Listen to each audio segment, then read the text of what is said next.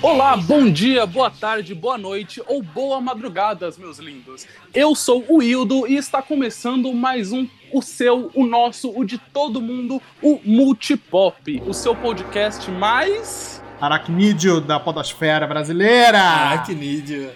mais miranha, mais oito patas, mais amigão da vizinhança. Mais cabeça de teia. Opa, olha, que coisa maravilhosa. E por que que a gente está fazendo todas essas referências, essas referências aranísticas aqui nesse cast, porque hoje nós daremos início a algo muito especial. A ideia desse cast é ser o primeiro de quatro casts do qual nós iremos destrinchar o personagem do Miranha ao decorrer de todas as suas aparições, tanto em jogos, em quadrinhos, em animações e hoje dando pontapé no cinema. Hoje a gente vai falar de filmes do Miranha. Eita, aí sim. Eu só queria pontuar que foi impressionante como o sentido de aranha de todo mundo tilintou ao mesmo tempo e todo mundo resolveu maratonar o filme Não é? sem consultar os outros, né? Um Ninguém consultou ninguém, né, gente? A gente Nossa, tava excelente. conversando lá no grupo, ah, não, não, tô assistindo também, também, também, também, tá, tô bem, tô. Nada como um trailer aí, né, que não tenha lançado recentemente pra, né? E que trailer, né, galera? Que trailer. Eu acho que pode ser isso, mas eu gosto de acreditar que foi a Madame Teia aí que Foi, organizou a, a- a teia do multiverso pra todos nós entrarmos na mesma sintonia. Exatamente, eu prefiro acreditar nessa teoria. Exatamente, meu querido. Sabe o que foi isso? Isso foi o senhor Doutor Estranho. Ele abriu o multiverso da loucura multipop. Foi, foi Ah, muito bom, Foi, muito foi bom. ele que fez essa conexão. Mas antes que a gente realmente comece falando disso, a gente precisa de alguma coisa. O que, a gente precisa? A gente precisa de uma abertura? Então, solta a abertura aí, produtor. Get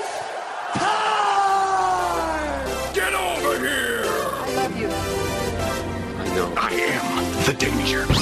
I'm Batman. Make every shot count. Just roll. Action.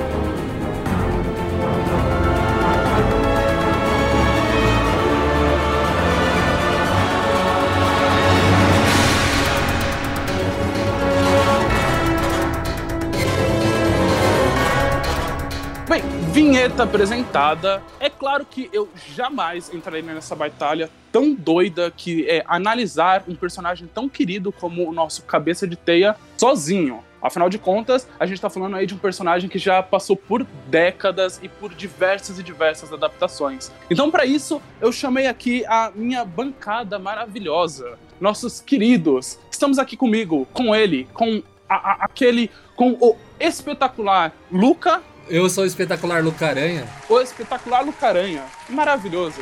Também tem aqui o Cabeça de Teia Marcel. É, a cabeça de teia, amigão da vizinhança, comigo mesmo. Tamo junto. A Maisie Kate. Fala, amigos. É, se eu ouvi isso lá umas décadas atrás, porque eu sou velha, então vocês também vão ouvir. Chega de assalto pra impedir, seja em Brasília ou aqui. Eu tive a grande ideia. Você na minha teia. Pablo, qual é a música, Pablo? Chega de assalto pra impedir, seja em Brasília ou aqui. Eu tive a grande ideia, você na minha teia. Nossa! Muito bom. Chamou Meia-Aranha palmas. essa. Homem-Aranha. Tão bom quanto o J Quest cantando a música do Homem-Aranha no Homem-Aranha 2. Invencível,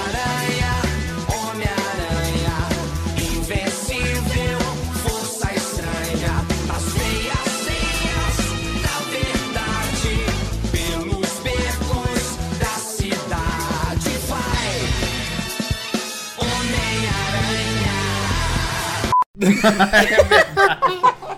Homem-Aranha. Cara, mas esse rolê do Jorge Versilo é tão aleatório, né? Não é? Eu pensei nisso correndo. Eu adoro andar no abismo. Ô, ô, Lucas, só pra pontuar aqui, o Jorge Versilo, ele é meio que o cara que herdou todos os dotes no sense do Djavan, né, cara? Então as músicas dele fazem tanto sentido quanto o do Djavan. Já ouviu o Samurai? Nossa. Fala lá no nada, mano. E encerrando aqui a minha mesa, o amigão da vizinhança, o Marcelo. Ei, pessoal, tudo bem? Como é que vocês estão? E. O quê? É, ele soltou na teia. Ele fez a sono... Ele faz a sonoplastia dele. Ele Isso, exatamente. Tá vendo? Ai, meu Deus. Vamos lá. E para dar início a essa saga, eu gostaria de abençoar a toda essa bancada maravilhosa com uma frase. Mas não, não é aquela frase de poderes e responsabilidades. Quer dizer, mais ou menos. Essa frase começa com o seguinte: esse tal de Flash Thompson ele provavelmente mereceu uns tapas. Mas só porque você podia bater nele, não lhe dá o direito de bater. E claro, lembre-se, com grandes poderes vem grandes responsabilidades. Eu adoro essa frase. Ela faz parte do epígrafe do meu TCC. Olha aí, que De, de bacana. tão, de tão impacto que ela tem na minha vida. Uhum. Eu acho que ela resume muito um pouquinho sobre esse personagem tão querido que é a, o que nós vamos debater aqui e conversar sobre, não é mesmo? E para isso, eu acho nada mais justo do que antes da gente falar sobre o personagem nos cinemas, a gente falar um pouquinho sobre quem é o personagem, quem é o Homem-Aranha. Marcel, será que você conseguia, assim, nos dar uma, ilus- um- uma breve passagem? Quem, quem é esse cabeça de teia tão querido, assim? Cara, eu esperei por isso a minha vida inteira. Eu sou professor de história e agora eu vou dar uma aula de história da vida do Lord Peter Parker, né? O, o herói do proletário, tá ligado? O, Muito bom. o super ser do povo.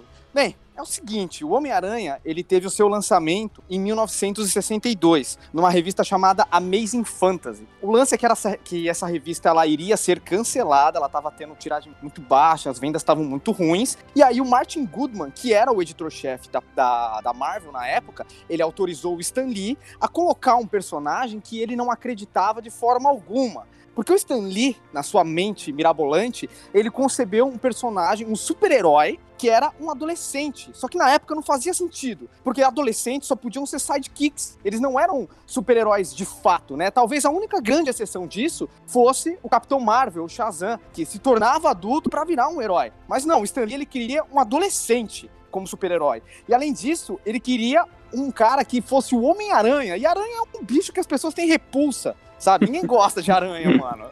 É muito zoado, tá ligado? Então, é? o Martin Goodman, ele, ele olhou pra aquela ideia do Stan Lee e falou, velho, super-herói, adolescente com problema, mano, isso não faz o menor sentido, a gente nunca vai lançar isso, sabe? Ele só realmente autorizou porque ele acreditava que a Amazing Fantasy estava fadada ao fracasso. Então, em 1962, o Homem-Aranha sai na última edição, na 15, da revista Amazing Fantasy, e por incrível que pareça, foi um sucesso estrondoso. E a partir daí, o Homem-Aranha, ele passou a, a fazer parte do imaginário popular. E no original, lá na década de 60, a origem basicamente é o adolescente Peter Parker, de 16 anos, que estuda no colégio Midtown, no Queens. É, ele não, ele é órfão, ele mora com os tios dele, né, o tio Ben e a tia May, e ele é picado acidentalmente por uma aranha radioativa durante uma demonstração. A partir daí, ele adquire alguns poderes, mas ao contrário do que era normal na época, ele não quer usar esses poderes para fazer o bem. Ele quer usar esses poderes para ganho pessoal. Então, ele decide aí se meter com luta livre, programas de TV,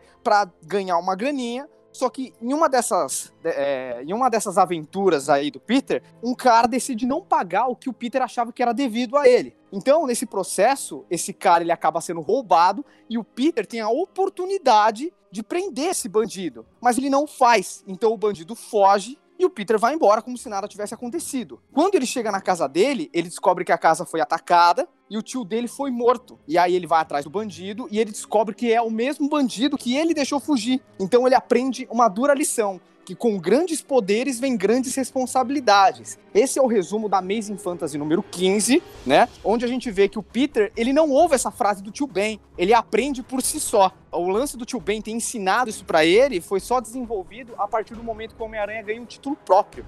E logo no primeiro título, ele já interage com os grandes figurões da Marvel, que é o Quarteto Fantástico. Nossa. A partir daí a gente tem uma história longeva do Peter, encontrando com vários outros personagens, e acaba que ele se torna o símbolo da Marvel, né? É. O personagem talvez mais conhecido da Casa das Ideias.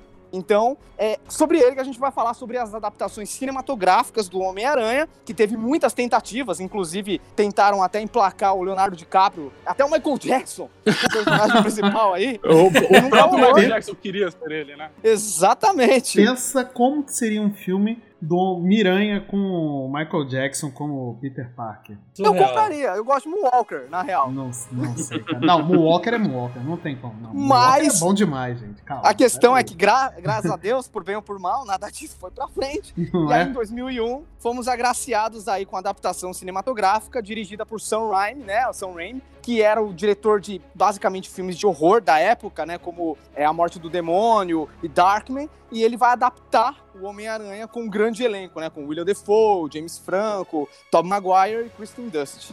Depois dessa, dessa introdução assim maravilhosa do, do, do Marcel sobre o Homem-Aranha, que eu, eu até fiquei quietinha aqui, que nem uma aluninha ouvindo o professor falar. é, que realmente eu só, eu, só acompanhei, eu só acompanhei os filmes, eu li bem pouca coisa. E agora eu tô correndo atrás do, do prejuízo, porque eu gosto muito do Homem-Aranha. E, e daí eu queria perguntar pro Marcel, e, e já, né, dando um gancho do, do primeiro filme do Homem-Aranha, eu queria saber o Homem-Aranha do Tobey Maguire. Em, em que década que ele se encaixa, assim, se você fizer uma análise comparativa, sabe, com, com o quadrinho, uma vez, né, que o Homem-Aranha veio ali do quadrinho. Então eu queria saber mais ou menos. Não sei se vai dar tempo da gente fazer essa, essa comparação de. Ou uma rápida comparação do Tobey Maguire, é, o Andrew, que eu acho que é um pouquinho mais pra frente a gente faz essa comparação, e depois do, do Tom Holland. Então, pra ser bem sincero, o Homem-Aranha do Tobey Maguire, assim como todos os outros filmes, ele não se baseia unicamente em uma década, sabe? Ainda mais porque os personagens que aparecem são de décadas diferentes, e por mais que o Homem-Aranha do Tobey Maguire tenta se calcar mais do que foi publicado lá no material original, feito pelo Stan Lee e pelo Steve Ditko, tem vários elementos do Homem-Aranha Ultimate, que foi uma tentativa da Marvel de renovar o personagem e atrair novos leitores em 2001. Então ele meio que faz uma linha paralela ao Homem-Aranha, né, o Homem-Aranha Ultimate, em que ele começa uma história do zero com um novo Peter Parker de 16 anos, só que dessa vez atualizando algumas coisas, como o fato do Peter ter sido picado por uma aranha geneticamente modificada e não radioativa. Outro aspecto é que ele não é fotógrafo, ele é web designer do Clarim Diário. Então algumas dessas coisas acabaram indo também pro filme do Tobey Maguire, como por a aranha que pica ele realmente não é radioativa, é uma aranha geneticamente modificada. Modificada. E que O fim deu essa fato- aranha, né, do 1, né? Porque a gente sabe que na, na, na versão do Andrew, o- a aranha, ela parece morta ali, ela morre, né? Não tem como picar outra pessoa. É. E também dá desculpa ali de que o Peter é o único que pode ser o Homem-Aranha porque é na genética do pai, né? Agora, o do Tobey Maguire é simplesmente a aranha picou e ficou por isso. Tem outras mil aranhas lá e vai embora. É, um grande mistério que ficou, né? Outra Exatamente. coisa que também eles pegaram no Homem-Aranha Ultimate é o fato da Mary Jane estudar com o Peter, que isso também não é uma coisa que rolava na década de 60. Uhum. Na verdade, rolou um mistério muito grande em quem era a Mary Jane, como era a aparência dela e tal. E o Homem-Aranha Ultimate ele tem esse lance de juntar os dois logo no começo da história lá, os dois estudando juntos. Uhum. Então, assim, em termos de personalidade, parti. O Peter do Tobey Maguire, ele lembra bastante o Peter do, do Steve Ditko. A menos babaca. O Peter do Steve Ditko era meio escroto, sabe? Uhum. Ah, o Tobey Maguire Meio não. ele tem- pateta, né? Que o pessoal É. ele, não, na verdade, eu acho que ele tem um lance até meio, meio escroto, assim, meio, meio cínico de vez em quando. Eu acho que o, o Peter do Tobey Maguire, ele tem uma doçura que veio junto com o Peter do John Romita, que foi o desenhista que substituiu o Steve Ditko anos depois no título do Homem-Aranha, sabe? Uhum. Então, eu acho que o Tobey Maguire, ele meio que pegou os melhores elementos, né? Esse universo que o Sam Raimi criou, pegou os melhores elementos que tinha do Homem-Aranha até ali, sabe? Uhum. Mas ele, essencialmente, ele tenta ser atemporal do jeito que eram os quadrinhos na década de 60. Uhum. É, eu, eu lembro que quando teve Homem-Aranha 3, muito na escola falavam assim que, ai, que nos quadrinhos o papel que era pra ser da Mary Jane era pra ser da Gwen, que é aquela menina que estuda com ele, que tá lá, tá lá junto Tá na tal. faculdade com ele, né? É, não, é no, era no ensino No médio no ainda. três, no três. Não, não, tô falando no no geral, no- na, na trilogia Tobey Ah, sim, Maguire. ok, beleza. Aí o que era pra ser a Gwen, né, no que foi no terceiro filme, é o papel da Mary Jane, que é a modelo, que é a fodona, que é a, a, a supermodelo, sabe? Aí eu lembro que eu ficava isso na cabeça, falava, nossa, inverteram. E confirma isso, Marcel? Então, partindo do princípio que tem elementos do Homem-Aranha Ultimate na trilogia do Sam Raimi, não, não confirma. Justamente na trilogia do Sam Raimi, a Mary Jane, ela é mais nerdinha, sabe? Enquanto a, a Gwen, ela é, um, tipo, mais, como eu posso dizer, mais anarquista, tá ligado? Mais punk, assim, ela, é- ela é mais ousada. Então depende, É, eles realmente misturaram vários elementos. É, a Gwen, ela realmente adquire algumas, algumas características da personagem, da personalidade da Mary Jane, e vice-versa, sabe? Mas eu não bateria o martelo, não. Eu acho que realmente rolou uma salada aí que é difícil você saber exatamente de onde eles tiraram essas ideias. Nem a Mary Jane, nem a Gwen são exatamente o que são nos quadrinhos. São releituras, né? Claro. É, são ah, releituras. quando, quando a gente tá trabalhando um personagem tão clássico quanto o Homem-Aranha, eu acho que se faz necessário você fazer uma releitura dele para o seu tempo, né? Fora que você tá tratando eles de uma mídia diferente, né? Que é o cinema. Com Você certeza. não, tem, você não tem um tempo suficiente na tela pra poder tratar da mesma forma, retratar, é nem tratar, né, da mesma forma. Acho que a, acho que a expressão seria retratar da, com tantas... Adaptar. É, adaptar exatamente igual o que seria nos quadrinhos. Obrigado, Kate. Uhum. O que seria no- nos quadrinhos, né? Eu acho que você tem que ter uma- essa liberdade de fazer essas releituras, né? Exatamente. E, e o Sin City mostra que se você tenta fazer tudo exatamente igual, fica uma bosta. Exatamente! Nossa senhora! Porque são Ai, mídias doeu. Tô rindo porque diferentes, tô rindo de né? nervoso. São mídias muito diferentes. Assim como você pega um quadrinho, você vai fazer algo muito fiel. O, o timing de, de diálogo é diferente, o timing de acontecimento é diferente. Uhum. Até mesmo num jogo, quando a gente vai retratar é, um jogo no cinema, ah, mas não tá igual. É porque são mídias diferentes, por isso que se chama adaptação. Exatamente. Não, e não só mídias diferentes, mas como são tempos diferentes, né? Aqui, como a gente tá conversando sobre os filmes do Homem-Aranha, a gente passou aqui pela primeira trilogia com o Tobey, né? Que foi dirigida pelo Sam Raimi. Nós tivemos três filmes, um lançado em 2002, em 2004 e um último em 2007. No total, essa foi uma trilogia que custou mais ou menos aí pra Sony 597 milhões e chegou a arrecadar Nossa. 2 Os, os, bilhões. tre- os três filmes? Os três filmes, 597 milhões e Nossa. Caraca. arrecadou 2, e 2 bilhões 500 e alguns dólares, assim, tipo. Ou seja, se pagou bonito. Não, se pagou, teve. Deu pra comprar um lanche no McDonald's. Deu pra comprar ainda um joguinho ali, né? Na, na GameStop. E aí ainda conseguiu tirar um troco aí pra, Pois é. pra tomar uma casquinha. Não, e lembrando que a gente não tava no auge dos filmes de herói, né? O- mas- É, Exatamente. E olha Mas como é isso vai, verdade. ficando ainda, isso vai ficando ainda melhor. Em segundo, em segundo nós tivemos a. Uma quase trilogia, uma empata foda aí com, com Andrew Garfield, né?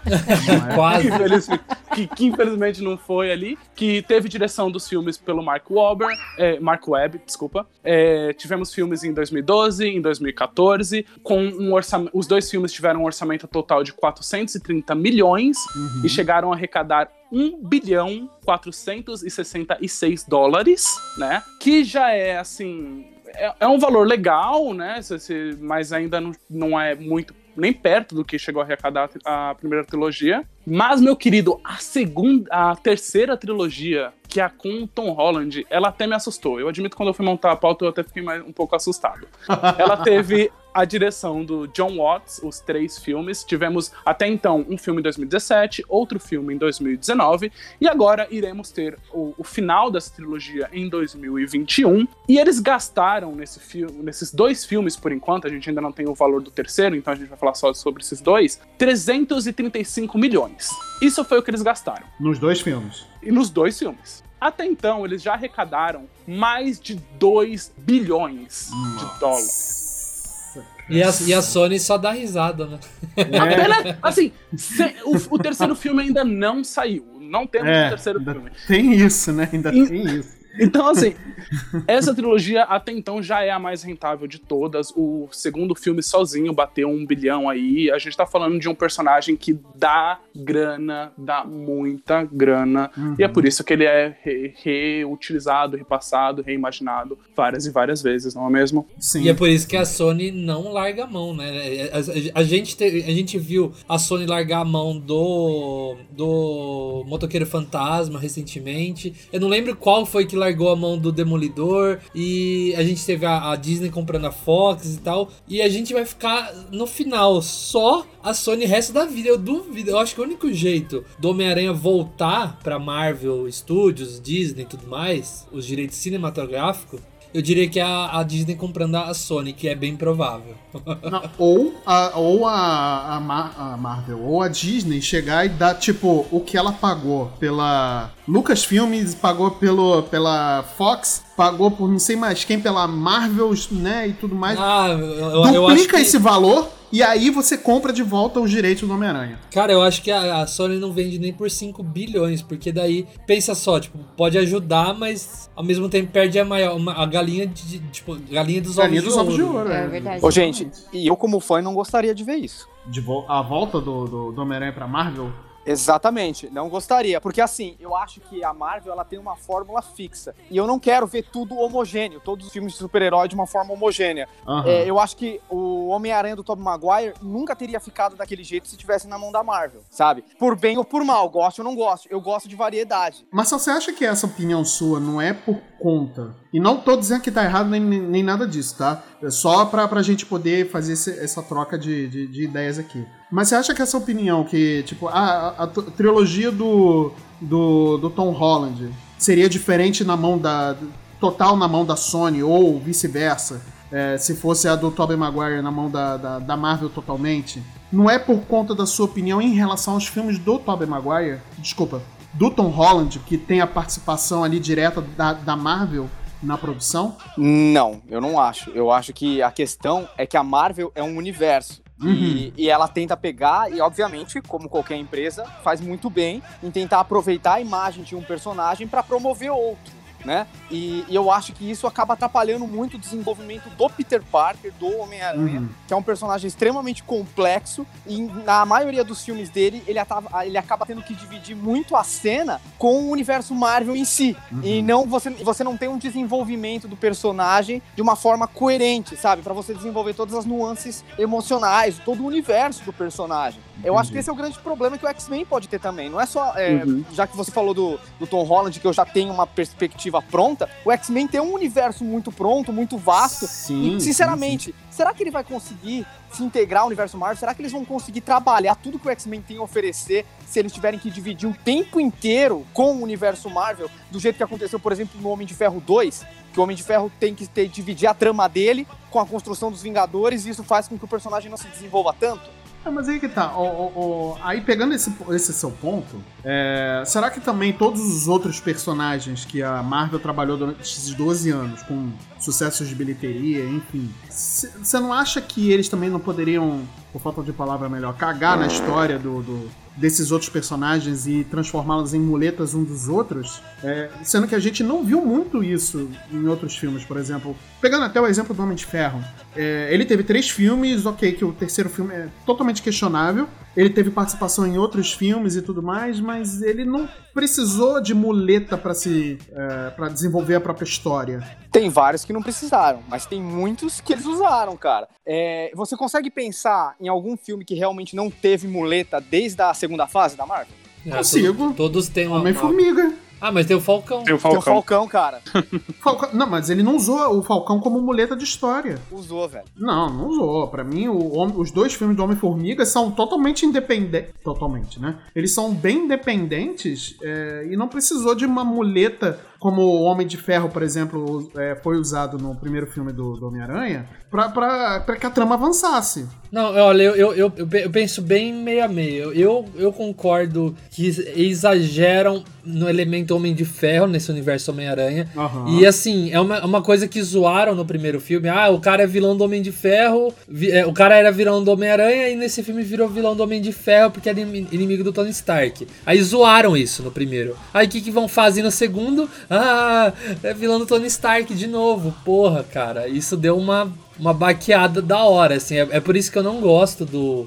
Eu, eu tava. Agora reassistindo todo- todos os Homem-Aranhas, eu, eu cheguei na conclusão de que Longe de Casa é o filme que eu menos gosto.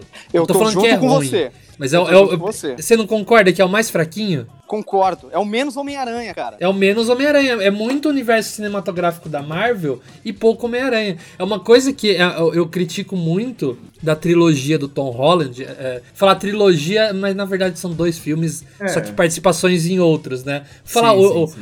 a abordagem do Tom Holland, né? Uma coisa que eu critico muito é a falta do universo Aranha. Então você não tem uma, uma atmosfera de Oscorp ali, você não tem, por exemplo, Harry, uma citação ao Harry. E o principal, cara, eu tava falando pra Karen que chega a beirar o absurdo. A gente tem easter eggs de que o tio Ben existiu naquele universo, mas a gente não tem uma menção direta a ele, cara. Como assim? Eu acho. Bem, eu não sei se eu deixo pra falar isso quando a gente for falar de Tom Holland. Não é, deixa, deixa, agora. melhor, melhor, melhor, melhor. Eu queria fazer uma pergunta para vocês. Eu queria que cada um comentasse o que é o Homem-Aranha. Pra cada um, assim, como, como personagem, como, como símbolo, como herói, como personagem de cultura pop. Não sei. Comece, Luca. O, o que é Homem-Aranha pra você? Mas uma coisa breve, rápida, pra todo mundo conseguir conversar um pouquinho sobre. Não, é assim, o Homem-Aranha, ele sempre foi o meu herói favorito desde pequeno. É uma coisa assim que até me emociona um pouco, porque antes de eu gostar de Marvel, antes de eu gostar de DC, essas coisas, eu gostava do Homem-Aranha. Então eu cresci assistindo, tipo, eu gosto muito da,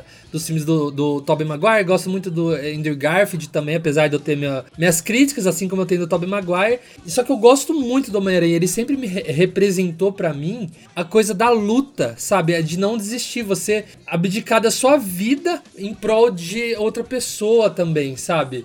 É, tipo, de salvar, assim, de você ser o herói. Ele é o sinônimo de herói pra mim, que ele abdica da vida pessoal dele, do amor da vida dele, pra ele continuar como herói, porque ele entende que esse é o papel dele. Ele sempre foi, a- a- assim, eu pensava em herói, eu- eu sei que muitas pessoas pensam em herói, pensam no Superman, lá dos anos 80 tal, dos anos 70.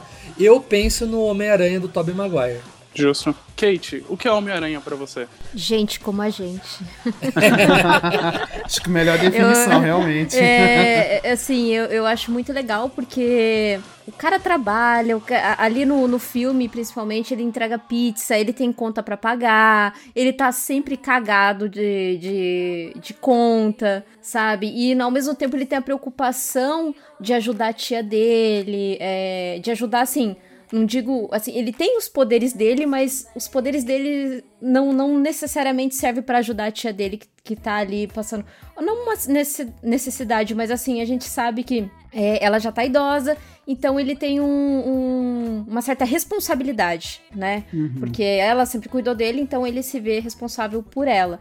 Então eu acho muito legal é, esse sentido que o Homem-Aranha dá. E também porque ele é, talvez ali do universo Marvel, é o único preocupado em, em esconder a identidade dele. Pois é. Pra preservar as pessoas que ele ama, né? Sim. É, é uma família, assim, ele pensa muito nisso, né? E, assim, é até que dá o contraste, né? Chegou o Homem de Ferro, um ano depois do último filme do Tobey Maguire, ah, eu sou o Homem de Ferro. Por isso que explodiu nossa cabeça. A gente tava acostumado com o Tobey Maguire escondendo. Nos três filmes a Tia May não sabe, a, o Harry só vai descobrir no final do segundo, a Mary Jane também. Então é uma coisa, assim, que é segurada e chegou o Homem de Ferro. Acho que é isso que deu contraste na época, né? Uhum, concordo, 100%. Marcelo, o que é o Homem-Aranha pra você, cara? Eu vou evitar de fazer os comparativos óbvios que a gente geralmente faz entre personagens, ah, DC, Marvel, não sei o que, não sei o que. Eu vou tentar me ater basicamente ao Miranha. Ele realmente é um dos meus personagens favoritos, assim. Foi um dos primeiros que eu comprei é, em quadrinho com vontade de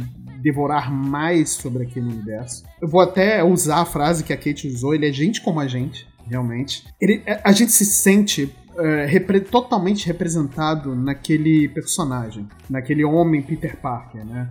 É, não tanto no, no herói em si, mas o homem Peter Parker, né? Eu acho que a gente consegue fazer essa distinção, né? Porque ele tem os problemas de vida dele, problemas amorosos, problemas de, de grana, problemas da vida do cotidiano, com várias fases que a gente já viu com a tia May morrendo. Tio Ben, o próprio Tio Ben, né? É, o tio Ben, né? Que é o, o, o cerne do, do herói Peter Parker, do herói Homem-Aranha, né? Do, do que ele deve fazer, né? Como, como, como herói e tudo mais, o que ele deve fazer com, aquele, com aquela dádiva que ele recebeu, né? Cara, realmente o Homem-Aranha é um, e Peter Parker são grandes exemplos que a gente pode levar pra vida, assim, né? Uhum, concordo, 100%. E aí, Marcel, encerra essa daí. O que, é o Homem-Aranha pra você, cara? Então, o Homem-Aranha pra mim é a minha principal bússola moral, cara. E eu posso falar isso, tipo, colocando as coisas que eu aprendi, o jeito dele encarar a vida, acima até do que a minha família me ensinou. Porque se hoje eu tenho um senso de responsabilidade, se hoje eu realmente acredito que às vezes a gente tem que abrir mão do que a gente mais quer para fazer o que é certo, tudo isso eu aprendi lendo as histórias desse personagem. Quando eu peguei, assisti esse filme, quando eu comprei a primeira história em quadrinhos do Homem-Aranha, que foi uma Marvel Millennium número 3, aquilo mudou minha vida e moldou o adulto que eu sou hoje. E eu acredito que se todo mundo tivesse aprendido a lição de responsabilidade e de você se doar para as outras pessoas, se aquele, aquelas pessoas que geraram mais de 6 bilhões de dólares ao assistir o filme desse personagem tivessem entendido isso, tivessem entendido essa questão de responsabilidade, eu acho que o mundo seria um lugar muito melhor. Pois é, cara. Concordo 100%. Eu adoro essas, é, essas ideias que cada um tem sobre o que é o herói e como elas muitas vezes acabam se misturando, né? A gente viu aqui cada um citando a sua e é, o, o sentimento ali é muito próximo. Mas qual, qual era a minha ideia com esse exercício? De, de primeiro descobrir o que é o personagem. É porque agora eu queria que a gente debatesse o que disso vocês veem em cada um das adaptações que foram feitas para o cinema. É, o, o, que vocês acham que foi transportado e o que vocês acreditam que não foi transportado para cada uma dessas adaptações. Livremente, assim. Fale de Tom Holland, depois volte para Andrew Graft, depois volte para Tom Maguire. Vamos falar aí qual, o, o, o que deu certo e o que não deu certo em cada um desses personagens no cinema. Cara, é engraçado que a gente até tava queimando um pouquinho de pauta lá no grupo, né?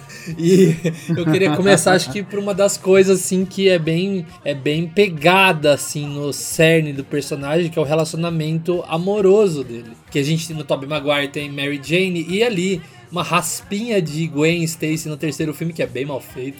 No segundo filme a gente tem. A, no, no, na segunda abordagem dele a gente tem a Gwen Stacy e ali quase uma raspinha de Mary Jane, mas que foi cortada do segundo filme, né?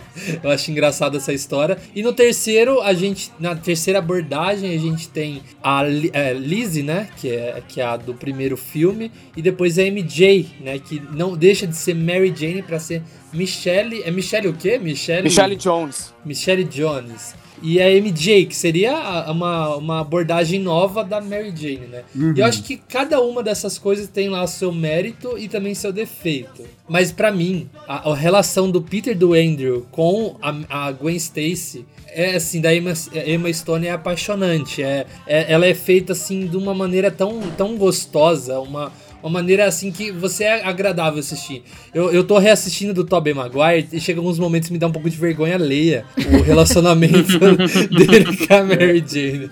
Principalmente, no terceiro. Às vezes, como o, o próprio Peter trata a, a Mary Jane e, e eu acho um, um, pouco problemático às vezes. Não tô dizendo que é, que, que, que é ruim, tá? Eu só acho meio problemático algumas coisas eu concordo, eu acho que o lance do Tobey Maguire com a Kristen Dust, né, o Peter e a Mary Jane é problemático, mas eu gosto. É, hoje em dia eu gosto mais do que eu gostava na época, sabe? Porque uhum, é, uhum. eu consigo entender a psique tanto daquele Peter quanto daquela Mary Jane. Porque o, tanto, Tom, tanto o Andrew Garfield quanto o Tom Holland, eles não tinham tanto isolamento social quanto o Tom Maguire tem. O Tom Maguire Sim, se sente é muito verdade. sozinho. Sim. Ele não teve os pais, ele não tem amigos, ele só tem o Harry. O Harry é, é meio babaca, tá ligado? E aí. Fura olho do caralho. Nossa, ele é muito babaca. Pior cara. é isso. É pior é isso. babaca. Não tinha ator melhor para interpretar aquele Harry, né? Cara, o Peter, ele é um personagem que não tem interação, sabe? Ele não tem evolução social. E a Mary Jane, ela claramente usa uma máscara social. Ela é uma coisa quando ela tá em quatro paredes, ela só mostra quem ela é pro Peter em poucas conversas, como naquela lá que eles estão conversando depois que os pais dela brigam tal. Ela tem claramente um pai abusivo, sim, sabe? Sim, sim, e ela acaba tendo relacionamentos de pessoas que, de uma certa forma, mimetizam o comportamento abusivo do pai dela, que é o Harry. Exceto talvez pelo John James, que é um cara legal. o, o Flash Thompson, que é outro babaca. Então, ambos são quebrados. Eu acho que o Peter e a Mary Jane, eles estão aprendendo a se relacionar. Eu acho que o, o- o- a Gwen e o Peter do espetacular Homem-Aranha, eles já têm uma relação muito diferente. Parece realmente um adolescente de verdade, ambos parecem. Uhum. E eles têm mais interação social, eles têm mais amizades e tal. Então eu acho que é, é- é compreensível. Eu acho que o que o Sam Raimi fez é uma coisa brega? É, mas eu gosto. Eu acho que é, é como se fosse um romance realmente da década de 60. Entende? Eu acho que esses filmes são um produto do tempo deles mesmo, né? Então, assim, eu acho que não teria como representar. Quer dizer, na verdade sempre tem, né? Mas eu acho que, o- como produto da época, eu acho que não tinha como representar diferente o relacionamento do Peter Parker com a Mary Jane naquela- na trilogia Tobey Maguire, né? Kate, o que, que você acha do relacionamento do, do, do- do Peter com a Mary, com, com Gwen, com todo mundo aí? Qual, qual, qual que é o seu preferido? Ai, meu preferido, putz, aí é, é difícil. Então não vamos o preferido. Vamos, o que você acha sobre o relacionamento dele ali com. Olha, a- assim, eu acho que a relação mesmo, a, a melhor, fica pro, pros filmes do Homem-Aranha do Andrew Garfield. Que eu Uhum. acho que é uma relação Mais saudável? mais, mais ah, é que eu digo que assim, o Marcel ele retratou muito bem, sabe? As relações da Mary Jane com o Homem-Aranha. É, é que a que eu mais gosto não tá aqui nesse, nessa seara, sabe? Que é a dos jogos. Então. Mas vamos guardar essa informação, vai chegar. Ah, vai chegar. Vai chegar. Isso. É, vai chegar, exatamente. Então eu fico com a, com o, a relação do, de- dele no, no Homem-Aranha do Andrew Garfield. Embora eu não goste dos filmes do Homem-Aranha do Andrew Garfield.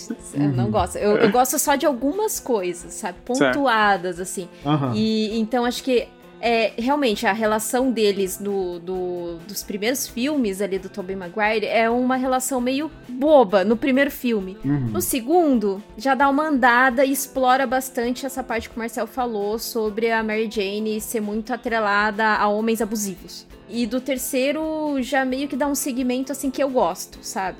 É, é- que é bem caracterizado mesmo do, do cerne ali do Homem-Aranha. E assim, com relação mesmo a isso, eu prefiro do Andrew Garfield. Eu gosto muito da Zendaya, cara. Eu adoro a Zendaya, mas eu achei que eu tenho algumas nuances ali que eu acho que não representa tanto a Mary Jane. Pois é. Deve- assim, faltou, sabe? Faltou. Uhum.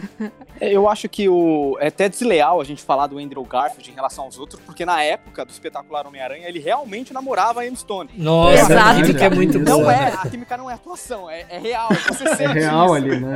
É muito foda, não tem como você competir com isso. É A. Zendaya e o Tom Holland, eu acho que eles têm muita química também. Eu gosto do casal. E eles começaram a se pegar também, né? Ah, então, isso é boato. Eu acho, eu tô com o Hildo nessa. a gente Não, tem eles se sobre beijando isso. no carro, já tem Não, foto. é, eu, eu e o Hildo, a gente acredita que isso pode ser marketing.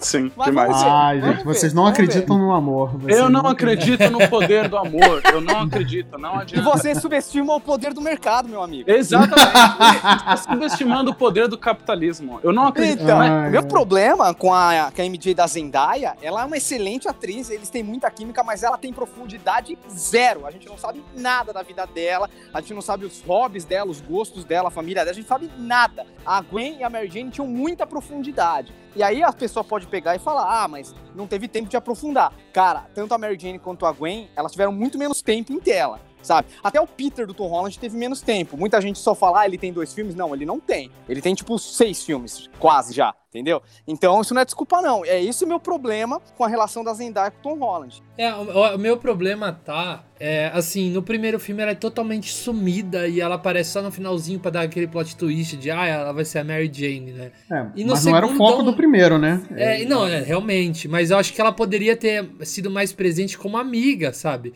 Pra você ficar marcante. Tipo, eu só lembro dela numa cena do primeiro filme, cara. Isso é meio problemático, porque é o final. Durante o filme eu não lembro, não é marcante, sabe? Ela poderia se- ser mais uma amigona, assim, do, do Peter, conversado mais, sei lá.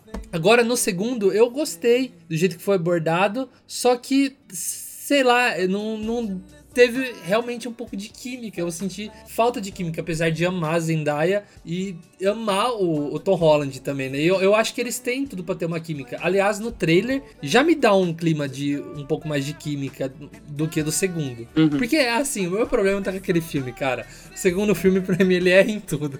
Ô, Luca, você, você citou o, o De Volta ao Lar. Realmente tem uma cena que a gente conhece um pouco da Zendaya numa linha de diálogo, que é quando eles vão entrar lá no monumento de Washington e ela fala que ela se recusa a entrar no monumento construído por escravizados. Uhum, sim. Exato. Então já mostra que ela tem uma tendência feminista, uma tendência de esquerda e que ela tá muito a par das questões étnicas dos Estados Unidos. Isso é muito legal, mas morre aí. Morre aí. Ela, ela usa camisetas feministas durante o filme. Não sei É se verdade. vocês repararam. É verdade. Ela usa. Ela usa. Sim, Ela usa. ela Tá usa. vendo? E vocês falando mal dela aí. Não, não é mal. Não, é a, a. Zendaya, ela é, a Zendaya, ela é super, ela é super engajada nisso, viu? É, então. Eu, eu gosto vendo? muito dela por isso. Agora pensa, que personagem interessante a gente tem em mãos e zero trabalho nela. Exato. Acredito que se o ouvinte está ouvindo isso agora do futuro e já viu aí um Homem-Aranha 3, vai lá, comenta pra gente disso aí. Foi resolvido isso? Não foi resolvido? O que, que, tá acontecendo? Tem- Temos uma melhor MJ? Porque a gente mesmo não sabe ainda. A gente não sabe. Porque a gente tá no passado. A gente, e, e- e você sabe, né? O pessoal do passado tá com nada, não. Não tá com nada. Tá com nada. Mas aí, eu lembro que o, o senhor Marcel comentou aí que sobre o poder do amor, né? E o poder do capitalismo e o poder do, do- do poder dos todos. Eu quero saber de vocês também um outro ponto agora que eu queria puxar, que é os poderes do Miranha. Porque você pode falar, tipo, ah, não, é tudo igual, é tudo, tudo solta teia e escala parede. Não, não é. A gente sabe muito bem que cada versão adaptou de uma forma diferente como que ele usava esses poderes e alguns têm o mesmo poder, mas ele funciona de um rolê diferente. O que, que vocês acham sobre isso? Sobre a adaptação dos superpoderes dele? Eu acho que se era pra ter o atirador de teia orgânico, o Tobey Maguire tinha que sair teia pelo cu. É Não isso que eu tava cu. não, falando. Não, não, não, não, não, não. Não, eu adoro a teia, o, a teia orgânica. Eu gosto, eu Adoro. gosto também, cara. Eu gosto. Não, Assim, não, quando- é, quando eu acho lançou- muito maneiro. Quando, quando Eu lançou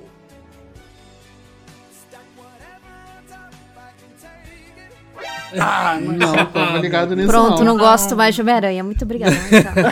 Não, mas é, é, qu- quando lançou o filme de 2012, o primeiro do Andrew, que falava que ele ia ter o, o- o lançador de teia, muitas pessoas, tipo, o, o meu- eu já tava acompanhando mais os quadrinhos, então eu já esperava já. Agora, outras pessoas, assim, que só acompanhava o filme, ficou meio assustada. "Pô, Como assim, cara? O lançador, não sei o quê. E eu defendi na época, falando assim, que realmente, que eu gostava. Eu tava assistindo aquele espetacular Homem-Aranha, que- aquele desenho na época. Maravilhoso.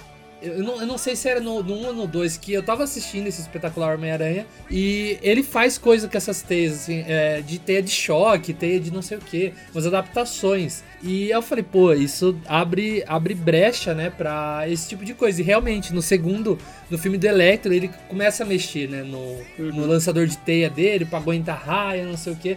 Só que vendo hoje, né, a gente tem acesso a tudo, assiste todos os filmes. Eu gosto muito da, da ideia do, do lançador natural, sabe? Só que tem um defeito ali. Pô, era pra ele ter um buraco na, na fantasia dele, né? Não tem. Ah, da onde sai aquela teia? Vocês estão querendo demais de um filme de um cara que escala a parede e é mordido por uma aranha radioativa. Concordo.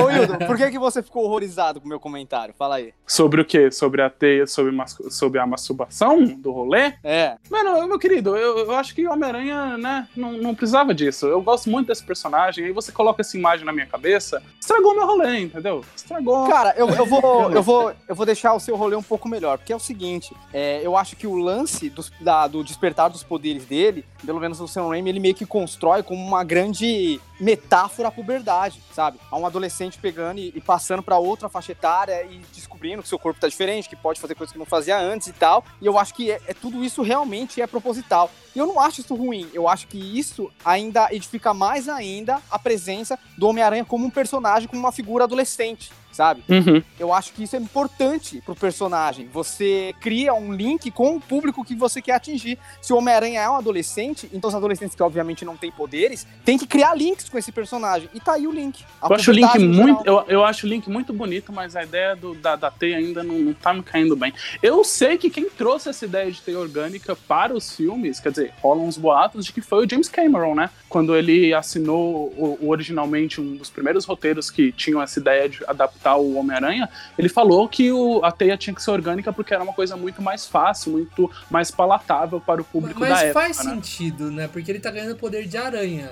Realmente, tem esse negócio da teia sair do cu dele, né? Mas o- faz sentido ele ter uma teia natural porque são poderes de aranha. Tem a- a- o sentido aranha, tem o escalar paredes e tem a teia. Eu, eu nunca, eu nunca entendi esse link aí que o, o Stan Lee fez de lançadores. Tipo, por que o Stan Lee? Por que ele não criou, sei lá, tipo, a ideia de vir natural não veio do Stan Lee? Eu, eu queria saber qual foi a pira dele com o lançador, porque não faz sentido. É que realmente a teia teria que sair do rabo do cara. E o Stanley não queria colocar isso lá. Então, ele pegou e inventou o lance dos lançadores. Em retcon, o que, que os autores, né, os roteiristas posteriores dos personagens fizeram? Os roteiristas posteriores do personagem fizeram. Que o Peter, assim como ele ganhou os poderes e as habilidades da aranha, ele também ganhou certos conhecimentos que só uma aranha tem. Inclusive, a, tipo, a tendência natural de construir a sua própria teia. Então ele meio que tem um instinto de pegar e fazer a teia daquele jeito lá. E aí o personagem pode usar de onde ele quiser, de uma forma que não seja tão escatológica nos, nos quadrinhos. pode colocar no pulso, sabe? Justo. Então ele meio que, junto com a picada, ele ganha certos instintos de aranha, como gostar de lugares altos, de lugares escuros e também, tipo, uma predisposição a já fabricar a própria teia. Justo. Ah, Coisa entendi. essa que, que sempre. a- a- você me falando isso pra mim é uma grande novidade, porque eu, pelo menos nos filmes, a gente sempre tem uma desculpa, né? Tanto no do Andrew Garfield quanto o do Tom Holland, ele sempre arranja uma coisa tipo assim: ah, alguém está fabricando pra mim, na verdade, e eu meio que copiei essa tecnologia, né? De, de super fibra, né? Nunca. go- gosto mais dessa parada que você apresentou aí de retcon, vou falar a verdade. E, e é uma coisa que eu não gosto, assim, acho interessante o lance do Andrew Garfield, do Tom Holland, nunca foi essencialmente explicado de onde ele tira aquela teia, mas uma das coisas que o atirador de teia e a fórmula da teia acaba criando na aura do personagem é que o Peter, ele é uma pessoa extremamente inteligente. Inclusive, tem uma história dos Vingadores que tá o Hank Pym e o Tony Stark conversando sobre o Peter e o Hank fala, meu, como esse moleque, como esse cara, quando tinha 16 anos, criou ah, esse elemento químico, sabe? Essa, essa teia que nem, nem eu, nem você nunca conseguiria criar. Como esse moleque fez isso, tipo, no quarto dele, com, com coisas baratas. Então, é uma forma também de mostrar como o Peter é inteligente, o potencial enorme que o Peter tem, só que por causa do fa pelo fato da sociedade ser desigual e ele nunca ter tido as oportunidades que o Tony e que o Hank tem, ele nunca conseguiu sair do quarto dele, ele nunca conseguiu ser um grande herói. Uhum. Porque além dele conciliar os estudos, as responsabilidades, ele tem que ganhar dinheiro, cara. Pois então, é, eu acho que é uma grande crítica ao atirador de teia, vou longe, né? No final, é uma grande crítica a como, tipo, pessoas geniais às vezes nunca atingem seu potencial por causa da desigualdade social. Caracas! Mas isso é verdade. Não, Errado sempre não tá. verdade. É, Meritocracia? Ah! o que, que aprendemos hoje, meus queridos? Meritocracia é o quê? Mas. Valela. Na, na real, assim, eu não gosto do Homem-Aranha do Tom Holland. É justamente pelo por essa, essa dependência que ele tem de uma figura paterna. No, assim, no primeiro, no segundo filme. E, e me incomoda, no entanto, que, por exemplo, ele. O Homem-Aranha, do Tom Holland mesmo, apareceu ali na Guerra Civil, né? Ele junto, junto com os outros heróis. E eu já esper eu esperava que pelo menos. Ah, tá, o cara tem 16 anos, beleza. Mas eu esperava que ele já tivesse uma certa maturidade um pouco mais pro progressa, sabe? E não ficasse muito nessa, nessa coisa de. Não digo falta de responsabilidades, mas assim, muito. Não sei. O, o- por exemplo, o Tobey Maguire, ele tinha to, todo aquele rolê dele, que ele tinha que trabalhar, que ele tinha a, a tia dele pra se preocupar e tudo mais. E o Tom Holland é aquela coisa com o Tony Stark e, assim, aquela dependência mental total de, assim, ai. Eu preciso. No entanto, que acho que no, no segundo filme que ele entrega aquele óculos, É, ele, segundo. ele olha assim. Ai, ele brilha os olhos pra, pra aquele, aquele personagem, tipo, nossa, esse é o meu próximo pai. É, assim, Oh, acho que aquilo Deus. brilhou na cabeça dele, sabe? Nossa, preciso dar o óculos pra ele. issues. E- exato, e, e, assim, ele fica muito preso nisso, sabe? E, e acho que essa dependência paterna é que eu não quero ver no próximo filme. Sabe, ele tem que sair dessa, ele tem que sair dessa, dessa, desse- desapegar mesmo, sabe, crescer. Então ele já passou pela Guerra Civil, ele passou pelo blip lá do, do, do, Do Thanos. do Thanos. E, pô, nem assim o cara, o cara, não digo Amadureceu. evoluir, amadureceu. Acho que essa é a palavra-chave do, do Homem-Aranha Tom Holland. Uhum. Amadurecer, É. sabe? Ah, mas ele tem 16 anos. Porra! mas assim, tem 16 anos, mas ele tá jogando teia de areia na cara dos inimigos, entendeu? então, tipo, você tem que ter um amadurecimento pra isso. Senão você vira um, um, um herói de 16 anos fazendo qualquer coisa por Uhum. qualquer coisa, É. sabe? Então. Aconteceu um caos muito engraçado. Você falando, eu me lembrei aqui. É, eu assisti os filmes com o meu irmão mais novo, né? A ideia, na verdade, de eu ter assistido todos os filmes do Homem-Aranha foi justamente porque eu queria ir apresentando pra ele, assim, tipo, olha, esse aqui é o do Tom Maguire, esse aqui é o do Andrew Garfield. E em um determinado momento, quando a gente tava assistindo o original do Tom Maguire, chega um momento que o Duende Verde, né, o William Dafoe, chega pra, pro, pro Peter e fala, tipo, ah, olha, se você quiser, eu te arranjo um emprego lá na, na Oscorp, né? E o Peter fala, tipo, ah, não, eu vou arranjar um pelo, pelo meu próprio esforço. Muito obrigado, mas eu não, não, não, vou, não vou aceitar, né? E nesse exato momento que ele falou isso, meu irmão virou pra mim e falou, olha, se fosse o Tom Holland, ele tinha aceitado, hein? Aí eu fiquei, tipo, putz. assim, ele, ele, ele falou pra ser uma piada, pra ser engraçado, mas aí depois eu parei pra pensar, putz, real, o Tom Holland teria aceitado. Ele teria, Teria aceitado trabalhar com o Duende, cara. é, ele teria aceitado numa boa, tipo assim, teria é, a- a- esse trabalho, até porque é meio que o que ele aceita do, do Tony Stark, né? O Tony Stark oferece lá pra ele um- uma espécie de job e ele, ele fica fazendo isso, né? Tipo, é, não, é, não é tanto por. Eu não queria usar a palavra mérito, porque eu acho a palavra mérito muito balela, mas não é, não, não é pelo. é, não é- é pouco pelo esforço do, do personagem, muito mais pelo que ele acaba conseguindo ser adquirido ali pe- pelas beiradas, né? Eu acho isso meio problemático. É, eu acho que um dos grandes problemas do Tom Holland são dois, na verdade. Primeiro, que ele não tem responsabilidade pelos atos que ele faz. É, ele tá muito mais preocupado em realmente se beneficiar com aquela situação. Sabe, no primeiro filme, a grande preocupação dele é impressionar o Tony Stark. No segundo, a grande preocupação dele é viajar com a MJ e dar o colar pra ela. E ele tá negligenciando um monte de coisa, sabe? Tá fazendo um monte de merda. É, Mano, jovem merdeiro. Mano, o cara dá uma roupa altamente tecnológica, ele vai lá, hackeia, tira as travas, faz bosta, velho. Puta que pariu. Ele vai na festa. Vai, mano, parece que eu tô assistindo Gossip Girl, velho, de, tipo, de adolescente merdeiro. Sabe? Eu fico puto. E aí, tipo, é, além disso, além dele não ter responsabilidade, dele não, não ter essa, essa lição que o Peter do Tobey Maguire e até o do Andrew Garfield tem, que, tipo, cara, se acontecer alguma coisa por negligência minha, a culpa é minha também. Eu, porque eu podia ter evitado. O Tobey Maguire, ele não tem isso nos filmes solos. Deixa eu deixar isso bem claro. Porque ele se comporta diferente nos filmes dos Vingadores. Então eu acho que talvez o diretor não saiba trabalhar com o personagem. Mas eu vou deixar isso daí no ar. Mas a questão é que tem isso de problema nos filmes solos, e a outra questão é que não tem consequências. O Tom Holland faz muita coisa e, tipo, só vai ter realmente alguma consequência real, algum problema que ele vai ter que lidar no final do segundo, e ele ainda vai pedir ajuda pra outra pessoa. Tipo, Uhum. não tem isso no universo do Andrew Garfield e do Tom Maguire. Eles têm que lidar Ele é sozinhos. responsável. Eles têm que lidar sozinhos com tudo que acontece. Ele não tem esse peso que é ser o Homem-Aranha, que eu acho que é um dos diferenciais, assim, que faz ele um, um herói, assim. É justamente isso. Ele tem um fardo, que é ser o Homem-Aranha, e ele não pode se dar o luxo de ter uma namorada, não se pode se dar o luxo de isso, aquilo. Tipo, em teoria, né? A gente sabe que ele acaba relaxando e aí que dá as merdas que acontece. Só que ele não pode manter um relacionamento e é a decisão dele. Tanto que pega muito no final do primeiro e bastante no segundo filme. Aquela coisa, eu sou Homem-Aranha. Então eu tenho essa responsabilidade. E isso é, eu acho que acaba até no Arif, né? Porque isso o Peter adquire pela culpa nas duas versões, tanto do Andrew e do Toby. Ele é o responsável por tirar o tio fora de casa no dia que o tio morre. E também os dois, tanto o Andrew quanto o Toby, eles são ríspidos com o tio. Então eles falam: Ah, não, tá bom, tá bom, eu sei o que eu faço, não sei o que. E esse é o último diálogo que ele tem com o tio que ele ama tanto.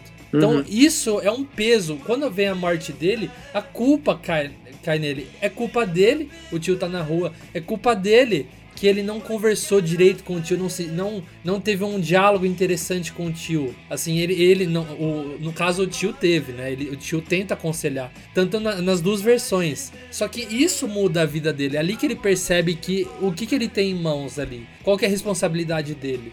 E quando a gente tem um Tom Holland que acha que só porque vive no mundo de Vingadores ali, ele é, é um herói que não tem, não tem um peso. Por exemplo, a gente achava que a gente ia ver muito do- da descoberta do final do, do primeiro filme do Tom Holland, a gente tem a Tia May descobrindo.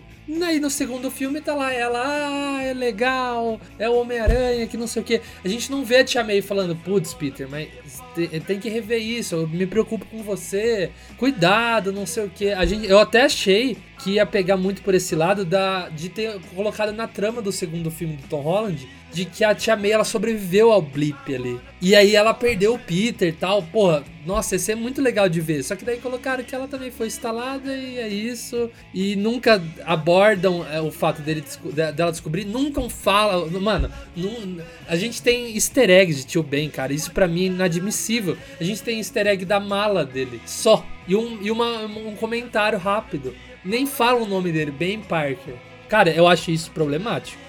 Mas assim, vamos lá. É, a gente tá olhando o, o- o Peter Parker, é, Homem-Aranha do, do Tom Holland, por uma perspectiva, e eu quero tentar ver se a gente consegue trabalhar outra, que é o que eu entendi. Não tô dizendo que eu sou mega especializa, especialista no, no cinema. Uh, uh, uh, Uh, a, a Né? voz da razão, da a voz, a sabedoria. razão, tudo bom, o meu monóculo. Eu espero, que, eu espero que você tenha trazido aí o seu tênis All-Star verde pra fazer essa análise. Ah, com certeza. Pô, é, não é? Mas aí o, o que eu queria tentar entender é o seguinte: é, vamos lá. A, a tia May, ela é esse personagem diferente, por- ela- até por ela ser mais jovem dentro do, do trilogia Holland, né? Vai ser uma trilogia, né? Que a gente já sabe que já vai ter um terceiro filme. Ela, por ser esse personagem, por ser essa pessoa mais jovem, ela é uma pessoa mais easygoing, né? Ela tem mais esse ela, ela é mais despreocupada também, né? E, e essa questão dele procurar esse.